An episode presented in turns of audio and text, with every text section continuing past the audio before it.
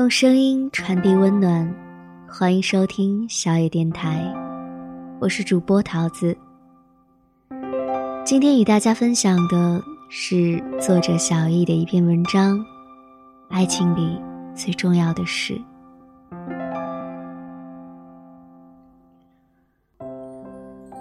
一凡是我最难忘的朋友，只是在他二十八岁的时候。上天从我们身边把他带走了。如果你认识他，或许会和我同样喜欢他。她是个既安静又开朗的姑娘，言语恰到好处，有她在，既不会觉得聒噪，也不会感到冷场。她周到的照顾着周围人的情绪，也能圆润的表达自己的观点。它散发着温和的光彩，从不灼痛别人的世界。就是这么一个姑娘，二十八岁之前，她都是幸运的。从重点小学、初中、高中毕业，顺利考上重点大学。大学里和高高帅帅的学长恋爱，毕业后嫁给他。工作地点距离父母住所只有二十分钟步行路程。中午可以回到从小生活的地方吃饭午休，生了个很好看的女儿，被外公外婆视若珍宝抢着带，自己也没有变成臃肿的新手妈妈，工作体面平顺，按部就班的晋升，由于得体，同事关系也融洽，领导面前是个被器重的中层。生活如果看起来美好的像假的。那十有八九就是假的，或者命运会在最出其不意的时候来个反转，刷刷自己的存在感。我还记得那是某个夏天的傍晚，一凡头一回不打电话直接到我办公室，我忙着手里的活，他坐在我身边的椅子上呆呆地咬着指甲，等我忙完，他惨淡的笑。眼神愣愣的对我说：“他得癌症了，卵巢恶性肿瘤。这是一种早期很难发现的女性重症，除了遗传性卵巢癌之外，没有多少可行的预防措施，只能早诊早治，争取早期发现病变。可是，一凡发现的时候，已经不早了。”我怀疑上天预先知道他的人生结局，才安排好了那么不真实的二十八年，然后海啸般吞噬一切，只留下光秃秃的沙滩，像是对幸运人生的最大嘲讽。那天，我和我认识了二十多年的姑娘，我的发小一凡，在我们走过了无数次的林荫路上来来回回的踱步，我拉着他冰冷的手。努力不在他面前流泪。突然，他停下来，轻声对我说：“别告诉任何人，我已经这样了。我父母、老公、女儿还得继续生活。让我想想怎么安顿好他们。”他抱抱我，转身回家。第一次，没有嘻嘻哈哈的挥手告别，而是头也不回的走远。我看着他的背影完全消失，才蹲在地上放声大哭。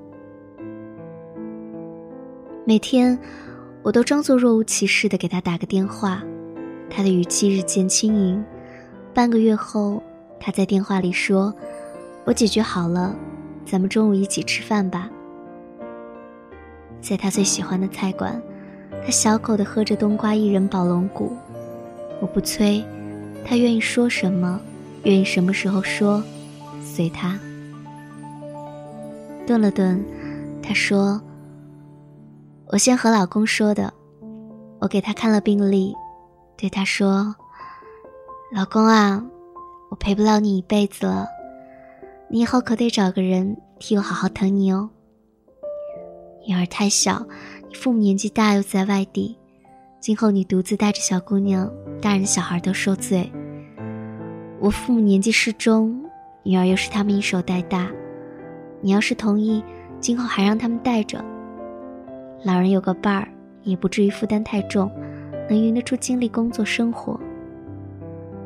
咱们两所房子，我想趁我还能动，把现在住的这套过户给我父母，一来给他们养老，二来他们用不上就算提前给女儿的嫁妆。存款如果你不介意，把我那半存到女儿户头上，算是她的教育基金。另外，那套新房子你留着今后结婚用，你肯定能找个比我更好的姑娘，得住在和过去没有半点关系的新房子里才对得住人家。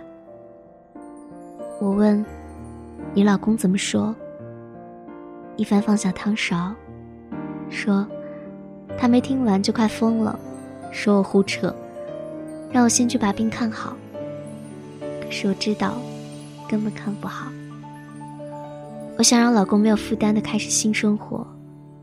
他那么年轻，不能也不值得沉默在我这段历史里。我想给女儿有爱和保障的未来。不想他爸爸凄凄惨惨的带着他，也不想让他面临父亲再婚和继母关系的考验。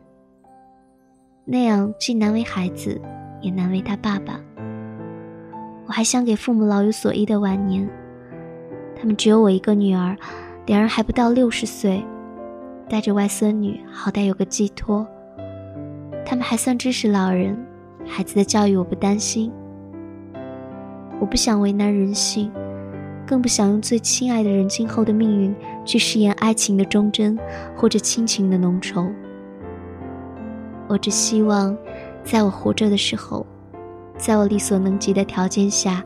把每个我爱的人安置妥当。生活是用来享受的，不是拿来考验的。我和老公讲道理，他最后同意了。他明天送我去住院，然后我们一起把这事儿告诉我父母。这是我们小家庭商量后的决定。一凡半年后去世了，就像他生前安排的那样。女儿在外公外婆家附近上幼儿园，维持着原先的生活环境。老公每天晚上回岳父岳母家看女儿，也常常在那儿住。他们的关系不像女婿和岳父母，倒像儿子和父母亲。两年以后，她的老公恋爱了，对方是个善良知礼的姑娘。另外那套房子成为他们的新居。婚礼上，除了男方女方的父母，一凡的父母和女儿也受邀出席。因为无需在一起近距离生活，所以几乎没有矛盾。女儿也喜欢漂亮的新妈妈，每年清明，大家一起给一凡送花。在一个原本凄惨的故事里，每个人都有了最好的归宿，每个人都因为一凡的爱而幸福安好。这才是真正的爱情以及亲情，不只有激情，不仅是索取，不光是为自己，而是对他人的善意与安置。曾经我以为爱情里最重要的事是爱本身，一凡让我明白，爱本身不难，难的是许对方一个看得见的未来。爱情里最重要的是。是我知道自己会离去，却依旧照顾好你，给你一个妥帖的未来。这才是一个女人柔韧的坚强，宽阔的善良，以及不自私的爱。本节目由小野电台提供，用声音传递温暖，感谢您的收听。